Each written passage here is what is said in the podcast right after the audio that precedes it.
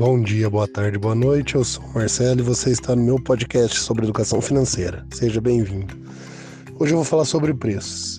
Imagina que você chega numa cidade e cada prédio lá por uma lei municipal, cada construção, cada quiosquinho tem uma placa de preço em cima, um placar eletrônico, mostrando quanto ele custa.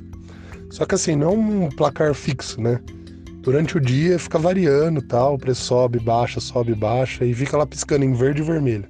Ah, o preço aumentou, o preço daquele prédio aumentou, fica verde, o preço daquele prédio diminuiu, fica vermelho. E assim vai.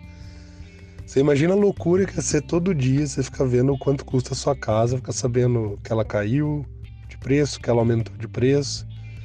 Ia ser um fantástico, né? Só que não. Haja remédio para ansiedade. Só que daí o que acontece? Isso é exatamente o que acontece no mercado financeiro. Ficam lá todas as informações, o preço do dia, tal, variação, etc. E as pessoas insistem em ficar olhando.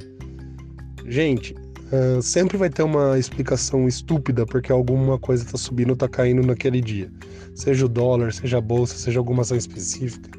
Não tem como ter certeza de nada. O que acontece? Os jornais, né, os sites, ficam rodando 24 horas por dia eles precisam inventar informação para colocar para colocar no site, né, manter atualizado. O que interessa quando está analisando uma empresa são os balanços, os resultados. Isso sai, mas que saem muito é, um, é quatro vezes por ano. O resto do tempo é pura especulação. Não tem por que você ficar olhando o preço todo dia. Só tem que olhar o preço na hora que você vai comprar. Sabe para quê? Para ver quantas ações você consegue comprar com o seu aporte. Só isso. Não é para ver se está caro, está barato tá?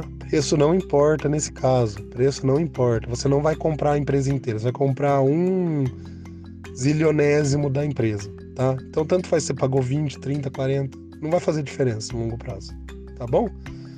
Por hoje é isso. Então controlem suas emoções e não abram home broker todo dia, beleza? Só abram home broker para comprar a ação daquele mês.